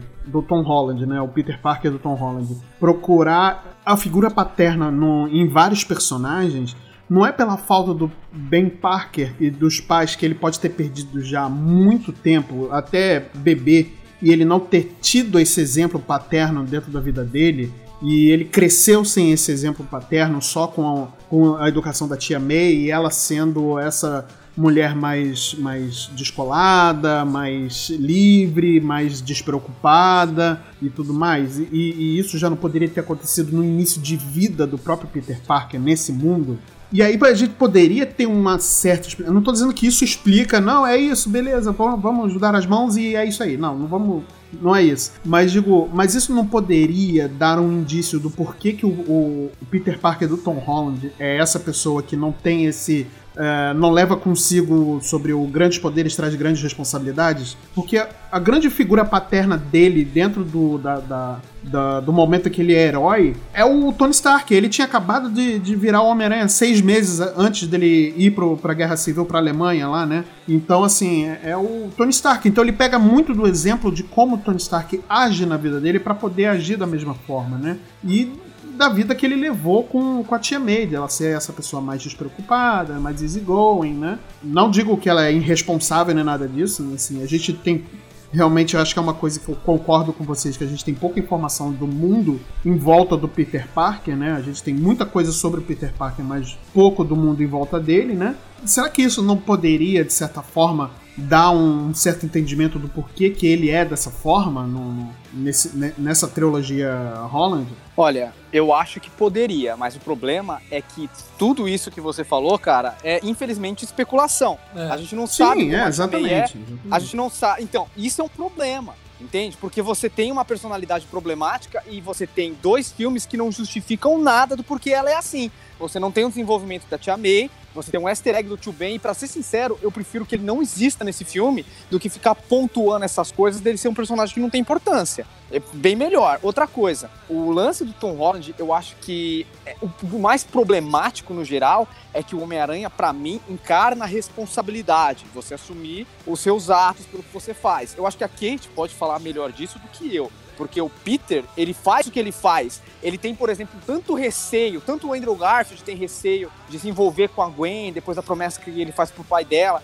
Quanto o Tobey Maguire com a Kristen Dust, porque, ah, não, não é porque ele é arrogante e ele não quer trazer ele pra vida dela, não é porque ele quer controlar ela, não, ele é um cara traumatizado. Ele realmente sente que ele foi o responsável pela morte do tio dele. E ele tem medo de ser responsável pela morte delas também. Eu acho que ele tem um trauma, um- ele realmente precisa de um psicólogo, sabe? Ele precisa de um acompanhamento. Sim, sim, E sim. o, o Tom Holland ele não tem nada disso, ele não tem trauma, sabe? Muita gente fala que o Tony Stark é o, o tio Ben do Peter Parker e tal. Em alguns aspectos pode até ser, mas a questão é que a morte do Tony Stark não foi responsabilidade em nada do Peter. E se foi, ele não se sente assim. O grande problema é que, novamente, você tem dois filmes de duas horas da mesma duração lá do, do Sam Raimi e do Mark Webb, e você não tem desenvolvimento de personagem nenhum. Eles estão muito mais preocupados em mostrar ah, o que, que o Peter, como o Peter tá inserido no universo Marvel tal, do que desenvolver os coadjuvantes dele. É, eu, eu acho, eu concordo com isso. Eu- Que eu tava conversando com a Karen, porque ela sempre gostou. Ela nunca tinha assistido os filmes do Andrew, só tinha assistido Tobey Maguire e Tom Holland. E ela é super fã do Tom Holland, ela preferia. Ela falou: Ah, mas o que, que você queria ver? Você queria ver mais uma, mais uma vez a origem do Homem-Aranha? Eu falei: Não, não precisa mostrar, em nenhum momento. Não precisa mostrar o tio Ben morrendo de novo, mas tem que ter um peso disso. Tem que ter. Por exemplo, a gente também não sabe como esse Peter surgiu. E essas coisas não precisam ser mostradas, mas tipo numa conversa. Tipo, a gente não sabe se tá- tem a ver com os corpos, se tem a ver com mais com o Tobey Maguire do que com o Andrew Garfield. A gente não sabe da onde surgiu os poderes ali, entendeu? Tipo, não precisa. Eu tô repetindo, não quero ver o Tio Ben morrendo de novo. Mas o peso dele tem que estar. Se ele existiu, porque assim, a gente sabe que ele existiu, é confirmado. Porque no primeiro filme tem uma conversa que dá a entender, assim, tipo, ah, perdemos alguém. E no segundo filme tem uma mala com as iniciais do tio Ben. Então não tem como ele não existir. Sim, sim, Mas, sim. gente, eu, eu, eu, eu tô com o Marcel. É, era melhor ele não existir do que ele existir. Porque eu fico imaginando o constrangimento que vai ser quando os três Peter Parker se encontrarem. Putz, é, mas o tio Ben, não sei o que. Aí o Andrew Garfield, ah, não, nossa, eu fui responsável. Aí, ah, eu tive um tio legal. Ele era legal pra caramba. Gente boa. É, mas, é, mas é exatamente isso que eu tô tentando questionar. É, é exatamente isso. Será que teve esse tio Ben na vida do, do, do Peter Parker? Que ele não pode ter perdido o tio Ben dele muito cedo e ele não ter noção de quem é. aí, então, aí pra esse é que o problema. colocar? Então, pra que colocar o tio Ben se você vai fazer isso? Não, e mesmo, e mesmo assim, que explique isso, que coloque na Não, é, tela. ok. Não, isso eu concordo. Eu realmente eu não, eu não discordo desse ponto de vocês, que foi exatamente o que eu falei. A gente tem muita noção do Peter Parker, do Tom Holland, das coisas dele. Não óbvio da origem, mas a origem deve ter sido uma aranha radioativa ou geneticamente modificada. né? É uma aranha, Mas- foi uma aranha. É, foi uma aranha. Foi uma aranha, com certeza. Mas a gente não tem noção do, do entorno dele, né? Do mundo em torno dele. A gente não tem noção da Mary, da Mary Jane, não, da MJ do, do, do Tom Holland, a gente não tem noção da Tia May do Tom Holland, a gente não tem noção é, do, do próprio amigo, o melhor amigo é, dele. o- o- é verdade, a gente não tem muito sobre o Ned. A gente só acha. Ele só é um amigo trapalhão. Só isso. É, ele não tem uma ele é o- camada. the guy in the chair, ele é o The Guy in the Chair. Mas eu espero, sinceramente, que esse terceiro filme do Homem-Aranha traga respostas a respeito de tio Ben aí, que a gente tá, não sabe de onde veio. Mas não né? vai ter, não vai não ter. vai, Já digo, não vai ter. Eu, ter. vai, vai ter, vai Tô com ter. o Marcelo, Não não, vai. vai ter, não vai, Vai ter. ter, Não vai, escreve. não vai. né? Eu acho que Porque se fosse pra ter, teria dele- tido no primeiro filme. Acabou. Exatamente, eu tô com o Marcelo. Eles não vão comer tempo de tela de dois caras caríssimos, que é o Andrew Garfield e o Tom Holland, que todo mundo quer ver. Aliás, o Andrew Garfield e o Tobey Maguire, que todo mundo quer ver, pra explicar as coisas que já deveriam ter sido explicadas há muito tempo. Exato. Mano, Não tem- escreve o que eu tô falando. Ele- Eles vão conversar, eles vão ter uma. Ó, escreve o que eu tô falando. Eles vão ter aquele papo que eles vão estar, tipo, conversando meio que como que é cada realidade deles e tal. Aí eles vão chegar no momento que eles vão falar sobre o tio Ben. E O que, que eu acho que pode rolar aí? É, no caso, ele vai ter outra figura paterna que no final ele vai conceber que é ele mesmo, sabe? Ele vai meio que projetar que o que ele gostaria de ser é o, o- o Homem-Aranha do Tobey Maguire e do Andrew Garfield, e no final ele vai chegar à conclusão que ele queria ser não o Homem de Ferro ou o Doutor Estranho, ele queria ser ele mesmo. Putz, Então o perfeito, amadurecimento perfeito. vai ser isso, Sim, sabe? Isso sim. vai ser o amadurecimento dele. Não vai ter tio Ben, não vai ter nada. Aí chega no quarto filme, ele, ele é fã do Thor. Por isso que eu tô, por isso que eu tô falando. Eu acho que né, é, o, o tio Ben, nesse, nessa trilogia Holland, ele é inexistente, entendeu? Ele Uhum. não tem essa figura. Não tem essa figura paterna, ele não cresceu com essa figura paterna. Ele tem uma grande mãe, que é a tia May, né? é, que é uma mulher incrível, mas ele não tem uma figura paterna. E aí a gente vê essa. Essa busca constante dele por figura paterna atrás de figura paterna. Aí começa com Tony Stark, aí vai pro, pro Mistério, vai pro próprio Abutre também, enfim, vai um monte de Uhum. gente. Bem, eu acho que você aí, cara ouvinte, deve anotar no seu caderninho tudo isso que foi dito e vir aqui cobrar o senhor Luca. Vir Cobra, aqui cobrar cobra, cobre, Marcelo, cobrar o senhor Marcel. E tá cobra aí que no quarto filme vai ter outro herói e vai, toda essa trama vai se. Porque, mano, só relembrando, só pra gente encerrar rapidão. No primeiro filme já aborda essa coisa dele ser independente e tudo mais. Uhum. E esquecem isso. Então por isso que eu tô falando, no quarto filme ele vai ser fã do Thor ou do Homem-Formiga. Mas beleza, o senhor vem aqui cobrar, vai lá na- no, no- no Instagram, no Twitter do Luca, cobra lá. Mas tem uma coisinha pra gente encerrar, porque eu, eu senti que a gente ficou muito Tom, muito Toby, e pouco se falou de um senhor Garfield. E tem uma coisinha do qual eu acho que o senhor Garfield manda muito bem, ou pelo menos eu sei que o, o Marcel concorda comigo, que é uniforme. Uniformização. lindo. Eu, quero- lindo, eu quero, lindo, antes, lindo. antes, da gente, antes da gente entrar nesse ponto, eu quero deixar aqui um, um negócio muito claro: é o seguinte.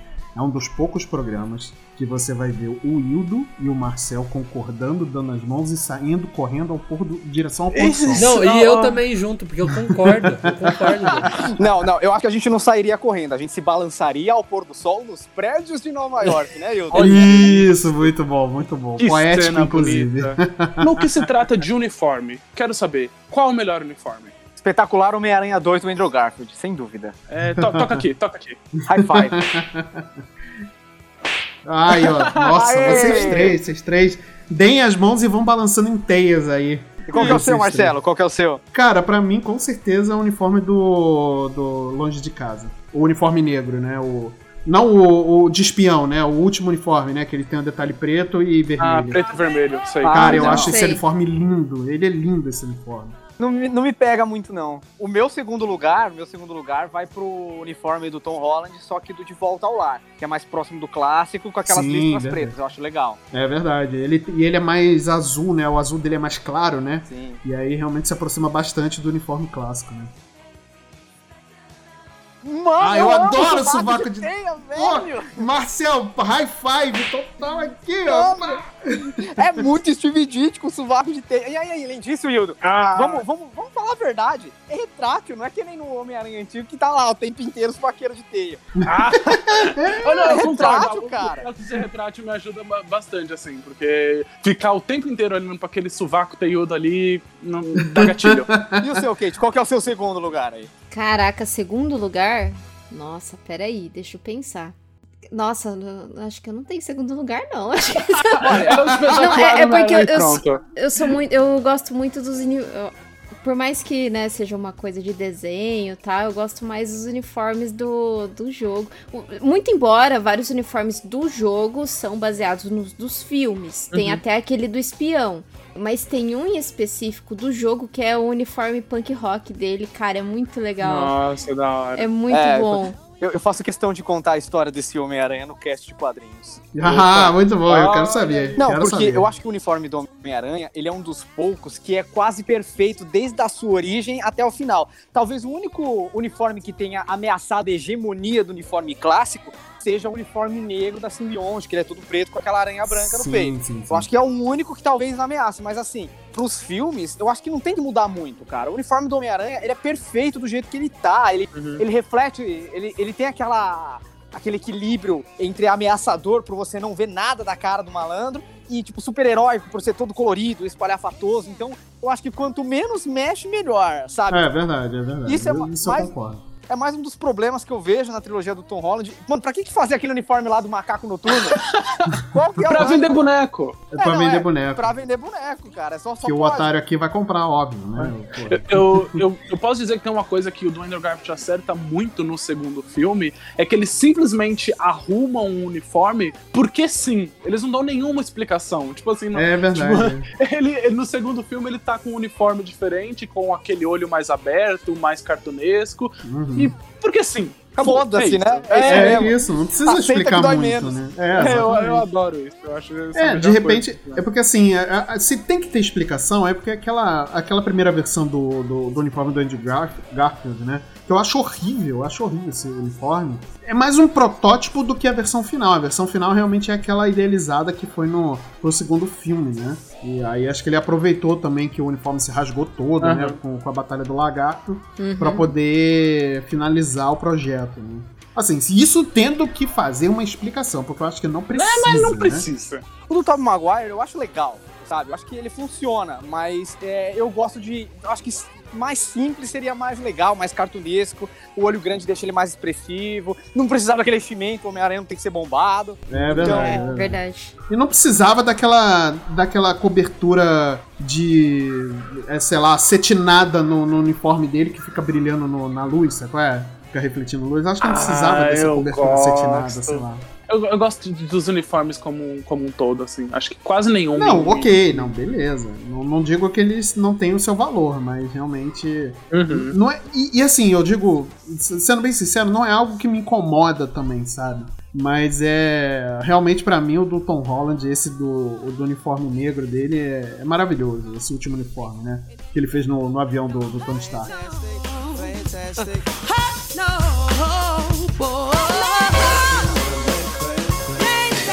O que seria de um grande herói sem a sua grande contrapartida, sem o seu grande vilão? E aí a gente tá falando de uma das maiores e das melhores galerias de vilões que tem. Eu acho que Uhum. talvez só perca pro Batman, mas eu vou falar isso baixinho pro Marcel não ouvir, porque ele não é muito fã de DC. É verdade, ele não gosta. Mentira! mentira! Mas eu queria saber de vocês, vilões, e agora, nova categoria, categoria vilões. Como, como que a gente fala? Qual, qual é o melhor, qual é o pior, qual é o tanto Cara, faz? Todos eles são bons e o Homem-Aranha tem vilões lindos e maravilhosos. Mas o melhor pra mim continua sendo o Dr. Octopus. Mas sem dúvida. Eu não vou nem questionar. Cara, o Dr. Octopus, ele. Eu acho que é o vilão que você mais compra o barulho dele, compra o, o, o porquê dele tá fazendo tudo aquilo ali, do, é, em relação aos outros vilões, entendeu? Não que não tenha justificativas boas, digo, boas entre aspas, né? é, nos outros vilões, mas eu acho que o Dr. Octopus é o. Cara, é o que mais se aproximaria se o próprio Peter Parker não fosse um, não fosse um herói, sabe? Uhum. É, o, o lance do, do Doutor é que ele é um personagem muito trágico do jeito que ele é representado. Sim, sim. Você vê que no começo do Homem-Aranha 2, o Doutor fala que os tentáculos estão programados para construir aquele reator de fusão a frio. E o que impede eles de dominar o Doutor é o chip inibidor. E quando o chip destrói, o tentáculo meio que domina a mente do Doutor para construir aquela porra. Por isso que ele fica maluco. Exatamente. Mas é, eu acho muito foda. Uma coisa, eu queria até trazer uma reflexão aqui pra vocês. Quero ver se vocês concordam ou se isso é loucura da minha cabeça. Mas uma coisa que mais me impressiona na galeria de vilão do Homem-Aranha, em detrimento até a do Batman, que infelizmente eu concordo que é melhor que a do Homem-Aranha. Mas tem uma, uma coisa na galeria de vilão do Homem-Aranha que não tem na do Batman. Tem muita gente que até brinca com isso, faz zoeira, que nem aquela Sociedade da Justiça faz. Sociedade da Justiça não. Sociedade da Virtude, que faz umas sátiras com super-heróis. sim, sim. Que é o seguinte: todo vilão do Homem-Aranha tem uma relação pessoal com ele. E eu acho que isso é uma grande reflexão em relação à realidade da gente, sabe? Uhum. Como às vezes tem pessoas que a gente ama pra caramba, que a gente gosta, que estão ao nosso redor, mas elas não são essencialmente boas e elas às vezes fazem mal pra Uhum. gente, Sim, sabe? sim, sim, Porque sim. quando você olha pros vilões do Homem-Aranha, quem que é? É o pai do melhor amigo dele, que pode ser, por exemplo, o pai do seu melhor amigo que faz aqueles comentários racistas na mesa e que te incomodam e você tem vontade de sumir. Uhum. Aquele melhor amigo que você sabe que ele é babaca, que ele vai te trair em algum momento, que você não pode confiar, mas você ainda assim gosta dele, mas no fundo ele te faz mal. Aquele professor que você tem como ídolo, que você tem como mentor, mas no final você sabe que ele tem é, atitudes é, que são questionáveis, que são moralmente inaceitáveis, sabe? Então quando você olha para os vilões do Homem-Aranha, você consegue fazer paralelos na sua vida. Uhum. Pessoas que você admira, que você gostaria de ter perto, mas você sabe que elas não são um bom espelho para você, que elas te fazem mal. E que às vezes é melhor você se afastar, porque no final das contas, elas são o vilão da sua história, independente do jeito que você ame elas. Caraca, Concordo Eu acho- 100%. eu acho que eu jamais tinha pensado nisso, da- não dessa forma, pelo menos. E, caracas, real, assim, você abriu o meu olho pra, pra novos horizontes e uma coisa assim que, real, você- você tá certo. Faz total sentido também, né? Porque são todos os vilões do Homem-Aranha assim. Vamos lá, ó. Sim. O Duende Verde é o pai do melhor amigo dele. O Dr. Octopus é um mentor. O Homem-Areia tá ligado ao assassinato do tio dele. E o, no caso, o Venom é uma versão maligna dele. O Harry é o melhor amigo dele. O Harry é vilão tanto do 3 quanto do Amazing Spider-Man 2. O Lagarto é o mentor dele. O Abutre é o sogro dele. E o Mistério também é o mentor dele. Então, todos eles têm uma relação pessoal com o Peter Parker. E não só com o Homem-Aranha. Sim, verdade, verdade. Isso acaba deixando a, a- o, que eles, o que esses vilões fazem ainda acaba, acaba machucando mais ainda o, o Peter Parker num nível pessoal, né? Porque são pessoas que ele admira, que ele tem como espelho, que ele tem como amizade.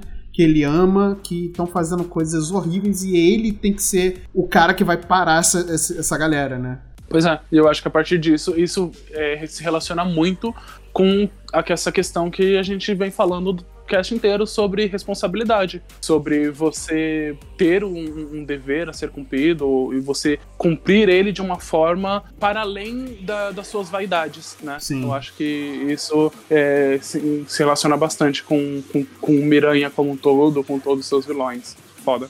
Mas eu queria saber, assim, bem básico de vocês, bem rapidamente, o que vocês acham da participação do Homem-Aranha no em qualquer um dos filmes, fora da do- dos filmes principais dele, né? Que poderia ser ali Guerra Civil, é, Ultimato. Queria saber, assim, qual. Não uma participação que vocês gostaram, mas assim, que vocês acharam legal o Tom Holland como Homem-Aranha. Eu curti bastante. Eu gosto do, do Homem-Aranha do Tom Holland. Então, quanto mais coisas boas eu conseguir ver dele, pra mim vai ser sempre bom. Então, eu curti bastante.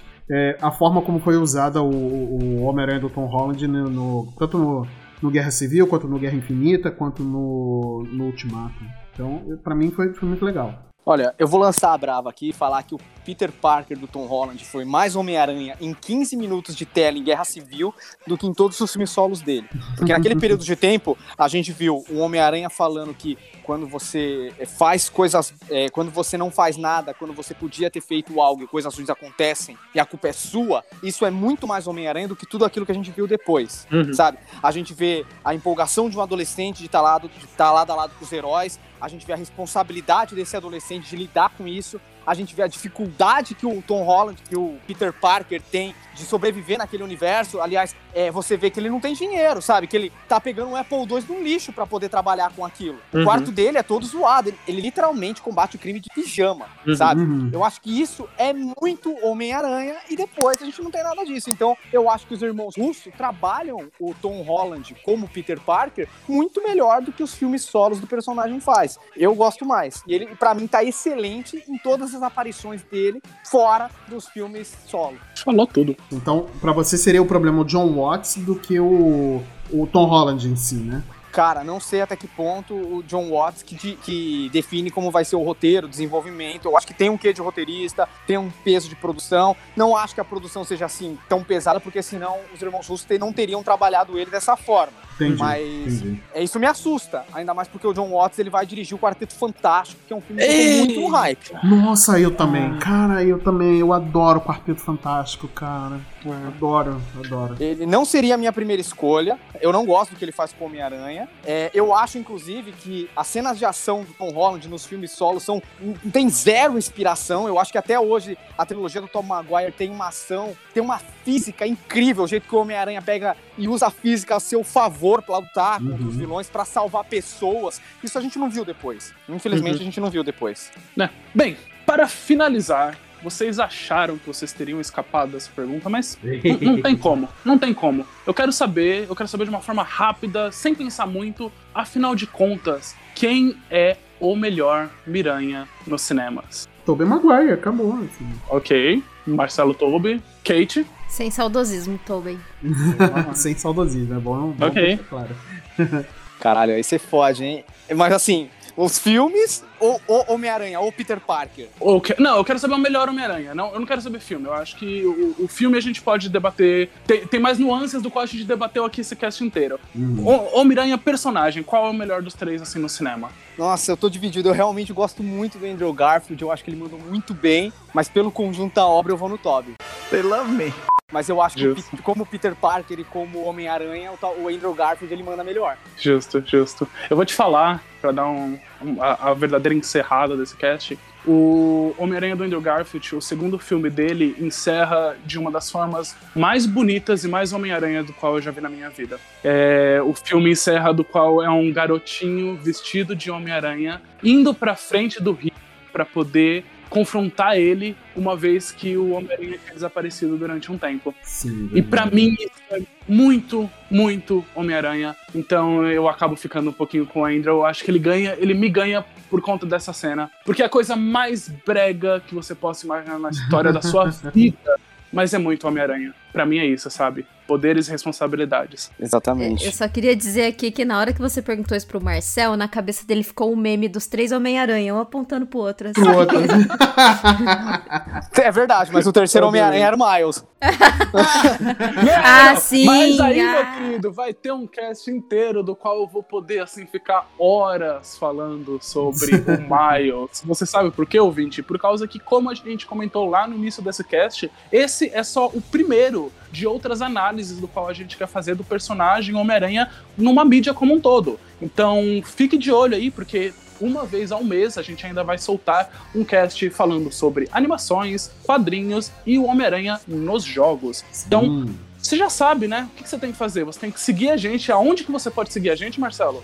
Você pode seguir a gente tanto no Instagram quanto no nosso Twitter. No- no- o nosso Instagram é multipop.podcast. O nosso Twitter é multipoppodcast, tudo junto. E a gente também tá lá na Twitch, que você pode é, ver a gente lá no Multipop Underline na TV. Igual WWE, só que menos porrada, né? A não ser quando o Marcel e o Wildo discordam de alguma coisa. Exatamente. Do qual eu visto a minha máscara de Homem-Aranha e vou socar a cara dele como Exatamente. o bom Miranha que eu sempre sou. Tão bom quanto o Tom Holland, porque aqui é Tobey Maguire. Ah, que palhaçada. Mas é isso, meus queridos. Lembrando também que agora no Spotify você consegue colocar uma notificação cada vez que você recebe um novo episódio. É, essa habilidade também está disponível no Google Podcast e está disponível quase em todos os- agregadores de podcast. Dá uma olhada aí para você não perder, para você realmente não perder esse, é, essa saga especial que a gente está fazendo sobre o Miranha, pra você ficar no hype quando chegar o terceiro filme. É isso. Muito obrigado pela presença de todos. Muito obrigado por esse papo muito divertido. Eu acho que eu vejo vocês na próxima. Usem máscara. Viva o SUS! Viva o SUS! Usem máscara! Viva o SUS. Pode usar até a máscara de Homem-Aranha, não tem problema, mas usa. Exato.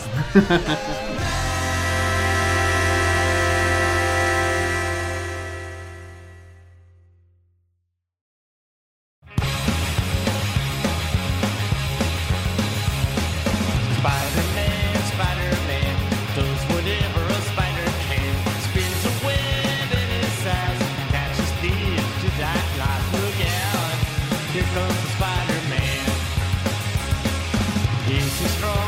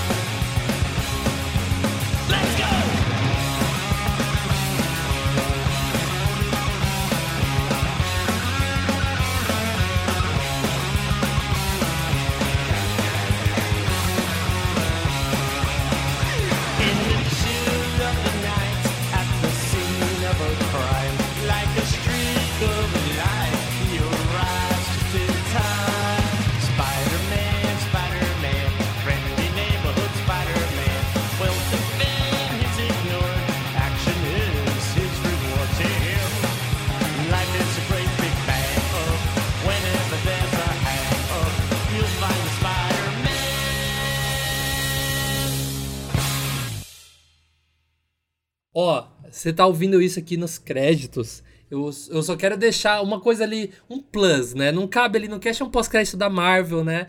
Então, eu queria deixar aqui um, um pequeno detalhe que é- eu esqueci de comentar durante a gravação, de que, de todos os filmes, a trilogia do Tobey Maguire tem os melhores memes que existe, cara. Sério, é, é o tipo de coisa que você... Nossa senhora, igual aquela coisa com a maldita porta. Cara, sempre que eu vejo meme com isso, eu perco minha vida dando risada, cara. Então, o, o- as coisas com o Tobey Maguire, os memes são, são melhores. assim. Vocês concordam comigo nisso? É, 100%. Talvez. Não só os memes. Ai, meu Deus. Toca quente, não só os memes. Esse podcast foi editado pela Yellow Umbrella, produtora audiovisual.